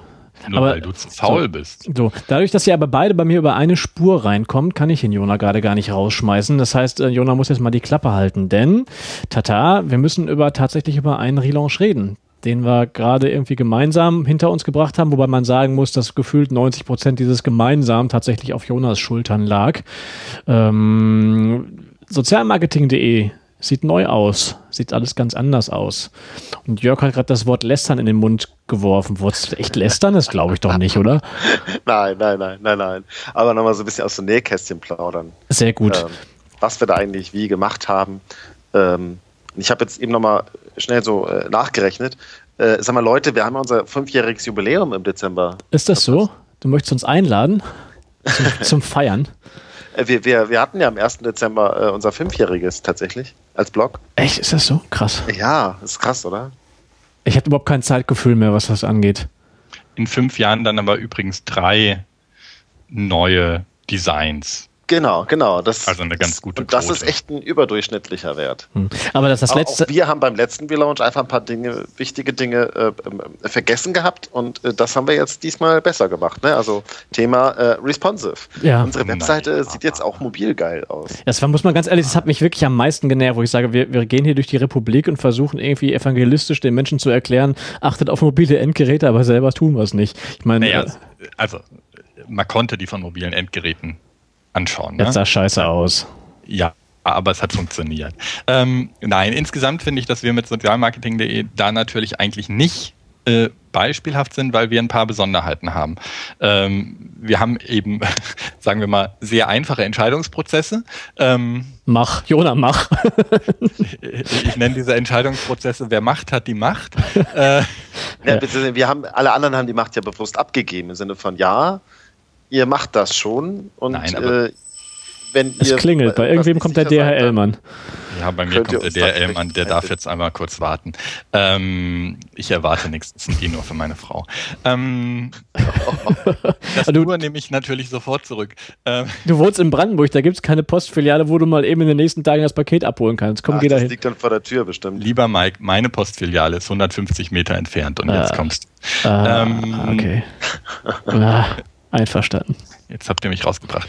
Ähm, nein. Äh, Wer Macht hat, die wir haben Macht. bei Sozial, wir haben bei sozialmarketing.de natürlich auch inhaltlich und technisch natürlich äh, relativ einfache Strukturen. Auch da ist, wenn jemand einen Artikel schreibt. ich renn mal kurz. Ne? Mach mal Ja, kurz. ja, wir, machen, wir, wir wissen, glaube ich, was du sagen willst. Äh, von wegen, der erwartet nichts. Er ist bestimmt jetzt irgendwie. Ähm, Er hat Weihnachtsgeschenke bestellt. Äh, nee, der hat- sogar mein Kostüm für den Kongress. nein, oder das könnte das, das, das, das komplette, äh, die komplette Out, genau, das Outfit für unsere Session auf dem deutschen Fundraising-Kongress. Richtig. Ja, ja. Wobei ich da Er auch. wollte, doch irgendwann, er wollte doch das Hoverboard, oder? Ah, ja, me- meinst du, Marty hat es ihm geschickt? Na, apropos Hoverboard, vielleicht ähm, bis Jona wieder da ist. Ich äh, erwarte jetzt noch eine Rückmeldung. Ich war vor zwei Tagen auf, ähm, auf, dem, auf dem German Venture Day, also völlig andere Geschichte als eigentlich unsere Non unser Non-Profit-Bereich. Ich mache ja für dieses, für das Private Equity Forum da so ein bisschen was. Und da war unter anderem ein Startup, das hat dann in, in dem Pitch auch den, den dritten Platz gemacht und da hoffe ich jetzt auf ein Demogerät und zwar ein äh, ultra genialer ähm, Elektroscooter, also wie so ein Tretroller, halt ähm, nur mit, mit, mit E-Motor drunter. Und ähm, das Ding fährt bis 35 Sachen. Das darfst ich, ich, ich überlege jetzt gerade, wie du wieder die Kurve zu Fundraising kriegst. Überhaupt gar nicht. Okay. Wir sind beim Thema, beim Thema haben wollen Hoverboard, deswegen kam ich jetzt da drauf. ähm, also, das ist so ein genial großartiges Gimmick. Ähm, der hat mir jetzt irgendwie angeboten, nochmal da möglicherweise ein Demogerät oder so zu kriegen und ich warte mal auf die Rückmeldung. Also, das ist. Ähm, dann, ja, dann brauchst du ja gar kein Bahnticket mehr zum Kongress. Äh, ja, es, es, kann ja dummerweise, ähm, es, es, kann nur 20 Kilometer, aber letztendlich, wann fährst du mit dem Ding tatsächlich 20 Kilometer? Ähm, aber das ist, das ist schon, schon fein. Ich muss ja ehrlich sagen, ich, fahr, ich fliege dieses Jahr, ja, ich bin empört. Ja, tatsächlich. Ähm. Ja, aber, aber, aber, aber genau, Mike, total toller, innovativer Ansatz für Face-to-Face-Fundraising, äh, ähm, wo du dann eben durch die Innenstadt fährst. Das wolltest du da bestimmt jetzt noch ich wollte sagen, der Jona hat sein Paket äh, gekriegt und wir wissen jetzt, dass ein Hoverboard drin ist. Zumindest hat der Jörg das gesagt und jetzt sind wir wieder eigentlich im Thema. Wer Macht hat die Macht. So. Nein, wir haben äh, ein, äh, etwas gemacht, was ich nicht Relaunch nennen würde. Und äh, aus meiner Sicht haben ja. wir auf sozialmarketing.de auch noch nie einen Relaunch gemacht. Weil dadurch, dass wir ja selber erstens wenig Anspruch und zweitens wenig Technik haben, äh, können wir eben relativ viel mal selber machen. Und drittens kein Budget. Genau. Ähm, ja. Naja. Was ich aber eher als Vorteil sehe. Das heißt, wir können einfach mal sagen, ach, lass uns doch mal das ausprobieren, lass uns doch mal was machen. Und was wir jetzt gemacht haben, ist im ersten Schritt einfach ähm, die Seite grafisch überarbeitet und da haben wir das gemacht, was ich jeder kleinen Organisation empfehle. Wir haben einfach mal geguckt, was gibt's schon, haben uns für 40 Dollar oder 50 Dollar ein neues Theme gekauft. Ich habe das ein paar Stunden lang angepasst, dass es jetzt so aussieht, dass zumindest die meisten Besucher von sozialmarketing.de es nicht erkennen als, oh, das habe ich da schon gesehen, oh, das habe ich da schon gesehen, äh, sondern dass es wirklich so aussieht, als äh, wäre es extra für uns gemacht.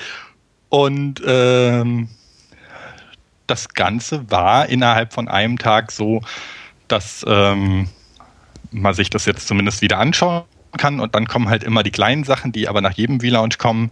Dann muss man dann halt irgendwie Bildergrößen anpassen, dann muss man irgendwie Überschriften neu machen, weil die jetzt hässlich aussehen und all solche Kleinigkeiten. Das heißt, das war erstmal das, was man Redesign nennt, Facelift, wie auch immer. Und das Linkschleudern ähm, der Fundraising-Woche von früher immer raus ab, abschalten. Genau, im zweiten Schritt haben wir dann äh, das äh, als Anlass genommen, mal unsere komplette Linkstruktur zu überprüfen, vorsichtig formuliert. Das heißt, wir hatten insgesamt äh, einen höheren dreistellige, äh, eine höhere dreistellige Summe an Links Links, die nicht mehr auf Seiten gingen, die funktioniert haben. Äh, da hattet ihr beide einen großen Anteil mit, dem, mit der wunderbaren Fundraising-Woche. Äh, das machen die auch alle Relaunches, ohne die Linkenstruktur beizubehalten. Ja, äh, also aber wirklich erschreckend und ähm, ich könnte euch da Beispiele nennen. Ähm, ähm, wobei sicherlich das bei uns noch äh, das ein oder andere Mal vorkommt. Das heißt, wir haben alle internen und externen Links überarbeitet. Äh, da nochmal ein Dank an das wunderbare Tool Screaming Frog, was ich ja, es ist großartig. Es ist großartig. Ähm, und jetzt kommt eben im dritten Schritt, ach, dann haben wir noch ein paar, oder habe ich noch ein paar Weiterleitungen angelegt.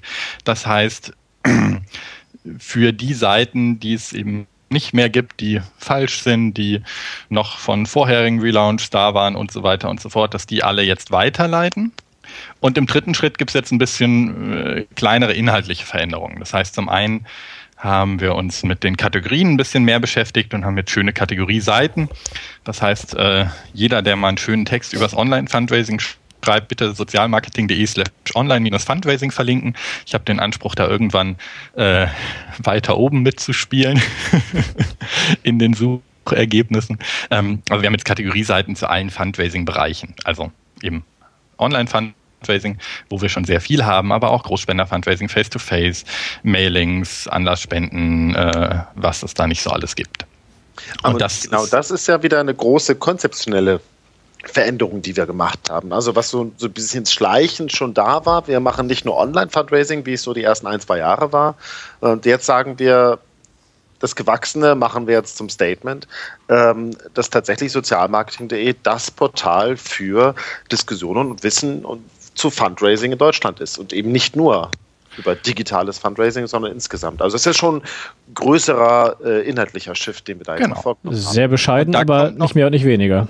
Genau, und da kommt halt noch der nächste Schritt, den wir dann nach dem Kongress sozusagen uns vorgenommen haben, dass wir ähm, uns als Team, die bisher wirklich hauptsächlich zu sechs, zu siebt, äh, die diese Texte geschrieben haben, jetzt nicht zurücknehmen. Ich hoffe, wir schreiben nicht noch weniger, ähm, aber dass wir uns als Blog weiter öffnen und schauen, dass wir viel mehr externe Autoren haben und damit eben auch ein breiteres Spektrum ähm, bearbeiten, weil wir haben es jetzt gemerkt, wir haben uns erstaunlich wenig gestritten, weil wir alle dann doch irgendwie, deshalb sind wir auch zusammengekommen, äh, ein ähnliches Mindset und auch einen ähnlichen Arbeitsbereich haben. Wir waren froh, dass du deinen Job gemacht hast. Warum sollen wir uns da streiten? Nein, ich meine jetzt auch inhaltlich beim, beim Thema Relaunch haben wir uns wenig gestritten, ähm, weil wir alle aus dieser ähm, Online-Fundraising-Ecke kommen oder sie zumindest verstehen. Und ähm, da wollen wir weiter rein, da wollen wir, dass auch mehr Leute was zu Face-to-Face -face schreiben, dass mehr Leute was zu Telefon-Fundraising schreiben, von dem ich bekennend gar keine Ahnung habe. ähm, und auch noch behaupte, dass das äh, in Ordnung ist. Ähm, das heißt, dass wir da einfach äh, wirklich schauen, dass wir die Experten im Fundraising dazu bekommen, bei uns sowohl Meinungen als auch eben Wissensvermittlung äh, zu bringen. Und das wird dann noch auch ein paar äh, Folgen auf der Seite haben. Das heißt, wenn man jetzt gerade auf die Seite geht, sieht man eben ähm, äh, oben bei Team für jeden von den äh, Autoren irgendwie eine eigene Unterseite. Das wird dann natürlich langfristig äh, sich ein bisschen öffnen, ein bisschen verschwinden. Es wird eine Seite geben ähm, mit sowas ähnlichem wie Redaktionsgrundsätzen, also wer bei uns schreiben kann und was man dabei beachten sollte. Und ja, da sind wir gespannt, was in der Zukunft noch kommt. Und es gibt einen Newsletter jetzt. Ja, ja. ja man kann sich in einen Newsletter eintragen. ja. Gut gesagt, gut gebrüllt. Und nächsten Monat geht's dann los. Dann geht's per E-Mail und WhatsApp äh, gibt Sozialmarketing dann in den Alltag. Genau. Also auch da haben wir uns was vorgenommen und ähm, ja, einfach weil so ein Blog natürlich eigentlich eigentlich nicht dem Ideal zumindest nicht dem Ideal aus einer Suchmaschinenperspektive entspricht, sondern so ein Blog ähm, hat ja manchmal den Nachteil, dass ich äh, 100 Artikel Online-Fundraising schreiben kann, aber nicht den einen Artikel. Mhm. Und ähm, das haben wir zum einen mit den Kategorieseiten jetzt versucht, so ein bisschen zu umschiffen. Aber zum anderen heißt das natürlich, dass wir mehr Push-Möglichkeiten brauchen. Also, dass die Leute, die sich für ein Thema interessieren, auch mitbekommen, dass wir was geschrieben haben. Da kann ich nur jedem empfehlen, immer bei uns auf der Facebook-Seite, bei uns auf Twitter ähm, vorbeizuschauen. Aber jetzt kann man sich eben auf sozialmarketing.de auch für Newsletter eintragen. Und dann kommt vielleicht noch so ein WhatsApp-Push-Service, dass wir also ein bisschen in dieser Szene rumkommen, weil äh, die Szene ist nicht so riesig, dass man da jetzt irgendwie 10.000 Besucher am Tag erwarten kann. Aber wir wollen natürlich von dieser Szene zumindest einen Großteil der Leute auch erreichen. Was ist denn neben der Weltherrschaft eigentlich ähm, das, das, das Ziel dieser Seite? Ja, da hat jeder von uns wahrscheinlich ein eigenes, aber ähm, aus, aus meiner persönlichen Sicht ist das äh, ja, Fundraising voranzubringen. Und ich habe natürlich jetzt noch diesen kleinen Online-Punkt da drin äh, und das natürlich auch ähm, äh, ja, äh, medienübergreifend zu tun mhm. und durchaus eben auch zu diskutieren. Äh, ja, was habe ich mich dieses Jahr mit beschäftigt? Ist Online-Fundraising auch im Erbschaft oder ist online auch im Erbschaftsfundraising wichtig. Also dass man da eben nicht so in diesen Sparten äh, verhaftet bleibt und dass man also, äh, auch wenn man in einer Organisation nur für ein Thema zuständig ist, bei uns die Möglichkeit hat, so ein bisschen sich zu öffnen und ein bisschen zu schauen, was machen denn die anderen. Und ähm, das auf der inhaltlichen Seite und dann natürlich auch einfach ein Vernetzungsaspekt, dass ähm, man mitbekommt, wer macht denn was, wer hat denn welche Gedanken, wer schreibt denn was. Also, äh, wenn man sehr groß formulieren würde, würde ich ja sagen, ähm, der Fund Fundraising-Kongress an 365 Tagen im Jahr. wow. Aber genau, das, das, ist eine wunderschöne Runde. Ich wollte jetzt eigentlich nämlich den Jörg nochmal fragen, ähm, ob, ob, er noch was hinzuzufügen hat zu diesem ganzen Thema Relaunch, weil ich würde nämlich genau das, dazu jetzt nochmal kommen wollen zum Abschluss zum Thema Fundraising-Kongress. Aber erstmal dir nochmal die Chance. Gibt es noch was? Mm, ja, doch. Ein Thema äh, finde ich wichtig, ähm, das Thema Datenschutz. Oh ja. Und ähm, jetzt haben wir mehrfach gesagt, Daten analysieren und so weiter. Ähm, will man machen, will man zumindest machen können. Ähm, und es gibt genug Organisationen, die sagen, ja, nee, Analytics, PWG, alles wollen wir nicht, weil irgendwie Datenschutz und ähm, dann hat man halt nur das Bauchgefühl. Das reicht halt nicht, um gute Webseiten zu machen. Und äh, da haben wir jetzt auch ein paar Schritte gemacht, ähm, mit, wo wir vorher auch Facebook und anderes eingebunden hatten und das jetzt anders machen.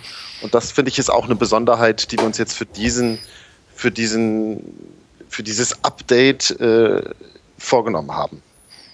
Genau, also ich habe noch mal ein bisschen Energie, nachdem wir sozusagen einmal das Layout angepasst hatten, äh, da reingesteckt zu schauen, ähm, dass das Ganze datenschutzmäßig halbwegs gut ist, äh, und zwar halbwegs gut jetzt eher bezogen auf meine Schrägstrich unsere Ansprüche, nicht mal so stark auf das Thema Datenschutzrecht. Da dürften wir durchaus auch nochmal äh, auch textlich und rechtlich ein bisschen ran. Aber ohne Rechtsberatung geben zu dürfen, ne? Nein, nein, ich meine eher, dass wir äh, bei uns im Impressum nochmal einen Datenschutzbereich aufnehmen, ja, den ganzen Bereich. Ähm, nee, aber äh, ich habe so Sachen gemacht wie äh, die Sharing-Buttons. Das heißt, wir haben äh, alle möglichen Social-Media-Sharing-Elemente, die sind aber eben von uns und gehen dann nur auf die jeweiligen Netzwerke und wir haben nicht diese klassischen Sharing-Buttons von Facebook, Twitter und Co., die dann eben auch immer bedeuten, dass man ein kleines Codeschnipsel des jeweiligen Dienstes bei sich einbindet, was dann auch immer bedeutet, dass jeder Aufruf auch an die jeweiligen Dienste weitergesendet wird. Und das heißt, bei uns sind das jetzt erstmal nur in Anführungszeichen reine Grafiken. Und äh, ich habe mir ein bisschen Mühe gegeben, dass es trotzdem nicht ganz langweilig aussieht. Das heißt, wir greifen über die API, also über die Schnittstelle jetzt zum Beispiel ab, wie viele Fans, wie viele Follower wir haben und zeigen das auch an, aber bei uns selber, ohne dass da Daten weitergegeben werden. Das gleiche gilt für die YouTube-Einbindung, die jetzt hoffentlich überall mit ähm, dem youtube-nocookie.com äh, mit der youtube-nocookie.com URL sind, dass da also keine Cookies übertragen werden. Das geht bis hin zu Schriftarten und Kravatars. Standardmäßig äh, geht ein starker Trend dahin, äh, wunderbare Google-Fonts zu verwenden, ähm, was es auch wirklich sehr schön und sehr einfach macht auf Webseiten, was aber natürlich auch bedeutet, jedes Mal, wenn die Website geladen wird, wird eine Schriftart von Google gezogen und dementsprechend wird eben auch diese Information, dass diese Schriftart von dieser Seite gezogen wird, an Google übertragen. Ähnliches bei Gravatar. Gravatar ist der Dienst, mit dem auf sehr vielen Blogs ähm, automatisch diese kleinen Icons der Kommentatoren und der Autoren erscheinen. Ähm, das habe ich auch ausgestellt. Da kann man sich jetzt selber äh, ein Bildchen hochladen, weil auch da dann immer, wenn äh, jona.pluralog.de kommentiert, eine Abfrage an Gravatar geht, zeig mir mal bitte schön die Grafik von jona.pluralog.de und dadurch werden dort wieder Daten gesammelt. Und als Und letztes dann. Noch weiter zum Newsletter. Genau, als letztes dann der Newsletter. Mehr ist immer für alle irgendwie einfach und können alle bedienen, aber auch da äh, gibt es ja deutsche oder nicht deutsche, äh, europäischen Datenschutz äh, entsprechende Varianten. Ähm, da haben wir uns doch mal mit den Systemen beschäftigt, die bisher von eher weniger Organisationen eingesetzt werden, in meiner Wahrnehmung. Boah, Leute, wir sind wir jetzt die Guten, ne? Oder? Ja, also ich finde da schon auch noch viele Themen, die nicht optimal sind, aber beim Newsletter haben wir jetzt einen litauischen Anbieter, weil mir die Deutschen alle auf den Keks gingen. Äh, die fand ich einfach alle unschön äh, in der Bedienbarkeit oder zu teuer. Also es gibt durchaus sehr gute Deutsche, aber äh, jetzt nicht für ein lass das mal schnell und kostengünstig machen. Und das geht aber auch bis so weit, dass äh, der Anmeldelink ähm, wenn man das mit, mit vielen Newsletter-Diensten macht, dann ist halt auch das wieder äh, ein Stück Code, was von der jeweiligen Seite eingeladen wird. Und auch da sind wir jetzt so, dass das Formular bei uns nachgebaut wurde und erst wenn man auf Abmelden klickt, geht dann die E-Mail-Adresse eben an den jeweiligen Anbieter. Äh, weil in der T3N gab es nochmal einen Artikel, ich kenne den Anbieter jetzt nicht, muss man nochmal gucken, aber wirklich ein datenschutzkonformes Tool, was man selber hosten kann im Bereich ähm, Newsletter, was auch wirklich so komplex ist, wenn man es dann haben will, wie vergleichbare kommerzielle Anbieter. Müssen wir mal gucken. Newsletter ja, selber hosten. Muss man dann halt hosten, ne? Muss man hosten, genau. da freut sich der Host. Ähm, nein, genau. Also wir haben jetzt ein externes Tool, weil wir äh, das für in Anführungszeichen so einen kleinen Newsletter dann auch nicht leisten könnten. Ähm, aber da gucken wir mal. Genau, und das Einzige, was wir jetzt noch haben, wir haben äh, Google Analytics drin, ähm, aber mit der anonymisierten IP-Adresse, ähm, weil ich auch der Meinung bin, ohne Analyse ist jede zeitliche oder finanzielle Investitionen in eine Webseite für einen Arsch. Ähm, und da können wir aber mal gucken, ähm, ob wir noch irgendwo Piwik-Dienstleister finden oder so, der uns das kostengünstig gibt. Ich habe meine privaten Seiten jetzt alle auf Piwik oder hatte die schon immer auf Piwik. Ähm, da muss man mal gucken. Aber Vergiss nicht, die äh, Cache zu lernen. Das hat man nämlich mal, weil die so vollgelaufen waren, ähm, dass auf einmal Pivik nicht mehr funktionierte und wir nicht mehr wussten, woran es liegt und es einfach daran liegt, dass das Ding auch aufgeräumt werden muss. Ah, da braucht man ja dann einen guten Dienstleister. Ähm, genau, aber da haben wir noch Google Analytics, was auf vielen Ebenen einfach sehr, sehr praktisch ist, aber natürlich auch wieder ein Tool ist, ähm, was zurückverfolgt folgt, diese Seite wird aufgerufen.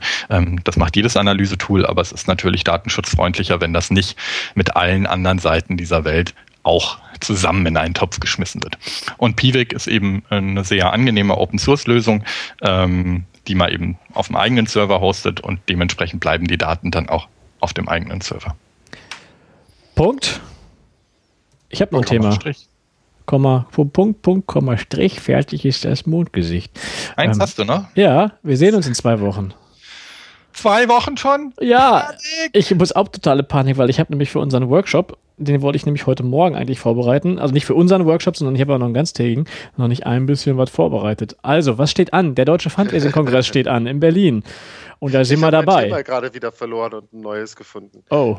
so zwei Wochen vorher alles wieder umgeschmissen. Da sind wir auf jeden Fall dabei und ähm, wir sehen uns vor Ort, nämlich einmal sowieso persönlich, privat. Jeder von uns hat irgendwie noch eine individuelle Rolle, aber wir stehen irgendwie auch alle gemeinsam auf der Bühne. Da habe ich auch so ein bisschen Schiss vor, aber ähm, irgendwie machen wir das, ne? Das wird ein großer Spaß. Am Donnerstag, die Mittags-Keynote, ist nicht eine Keynote, sondern es sind sechs kleine Keynotes, die wir in einer schönen sozialmarketing.de Show zusammenfassen. Schickt mir übrigens mal eure Folien. Ich bin gerne bereit, weil ich äh, ja auch selber ein paar brauche. Für den Fall, dass ihr Folien benötigt, schickt sie mir mal. Ich bastel das mal alles zusammen. Welche Folien? Ja, für, genau. Ähm, Manche wollen ja Folien nutzen. So. Ja, ja, ich auch. Aber man muss die ja auch noch machen.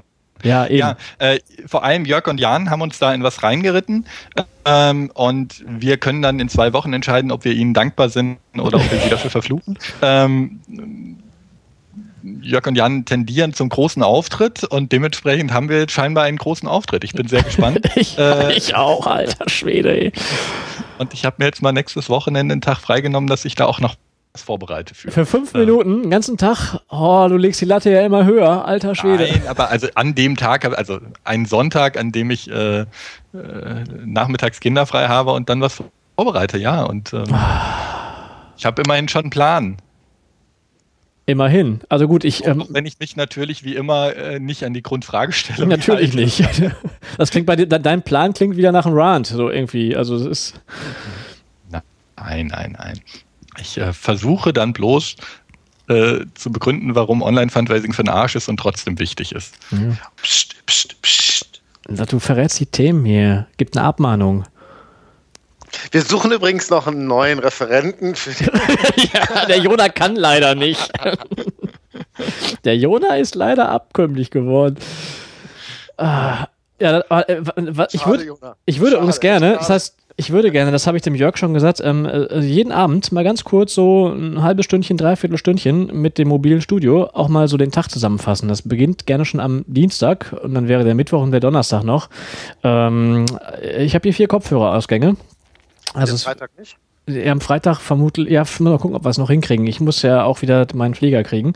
Deswegen müssen wir mal schauen, wie wir es da machen, ob wir den, ob wir nicht lieber am Freitag oder am Samstag dann im Anschluss nochmal eine, noch mal eine Gesamtrunde machen, dann ähnlich wie jetzt hier nochmal so an der Stelle. Ja. Aber das ähm, sagen wir jetzt hier mit dem Jona auch schon mal. Also, wenn du Bock hast, bist du dabei, ne? Ja, immer wenn ich reden darf, ist alles super. Wenn ich nicht schreiben muss, dann kann ich schon sagen, nee, Recap muss nicht sein. Ich habe ja schon dem Mike alles gesagt. Oder das, oder, oder warum Recaps für den Arsch sind, ne? Oder so. ja, genau. Schreibt dann wieder einen Kommentar. Ey, wann schreibst du mal, warum Podcasts für den Arsch sind? Nee, ich bin ja einer der großen Podcast-Verfechter. Ja, sehr gut. Ähm, also, Podcasts auf jeden Fall. Alles super. Sehr gut. Ja, War ich habe da mittlerweile auch soweit. Ich habe yeah.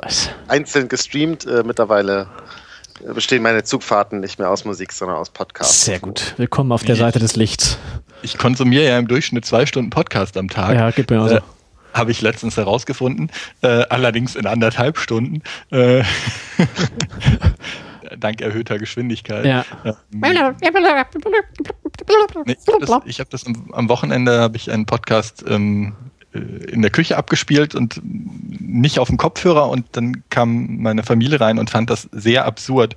Ähm, und das ist auch absurd, wenn man es nicht auf dem Kopfhörer hat. Also es ist wirklich eine, eine, eine Gewöhnungssache. Nein, alles super, Podcasts sind toll, weil man sie eben so schön nebenbei machen kann, weil man dabei eben spülen kann, Bahn fahren kann, Garten jäten kann. Oder nebenbei einen Relaunch machen kann, womit wir den Kreis geschlossen haben. Sehr schön. Das passt ja. mir wunderbar. Ich muss jetzt nämlich ganz schnell zu dem Mittagessen sprinten. Es sieht mir genauso aus. Ich muss auch los. Außerdem haben wir jetzt 90 Minuten erreicht. Ähm, das wird sowieso schon wieder Kommentare geben von Menschen, die sagen, könnt ihr nicht mal 20 Minuten Folgen machen? Ähm, das sind einfach Menschen, die wollen wir dann so ein bisschen miterziehen. Ne? Dass man ja, jetzt klingelt bei mir auch die Post. Das ist ja geil. Ja. Also, dann klingelt bei dir die Post. Dann hör mal, Jörg, äh, vielen Dank für deine Zeit. Dir einen schönen Tag äh, nach Berlin dir einen schönen Tag nach Brandenburg, lieber Jona. Und ähm, ich bereite das hier auf und ähm, pack das dann wie besprochen rein und dann hm, haben wir aber nochmal Austausch vorher. Möchtet ihr noch was sagen, was noch immer gehört werden soll oder lieber nicht mehr?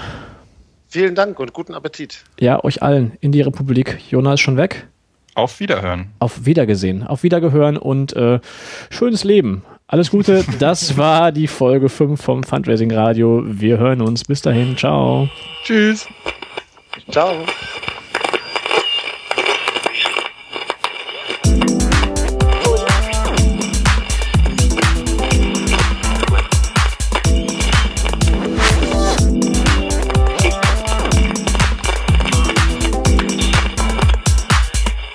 Fundraising Radio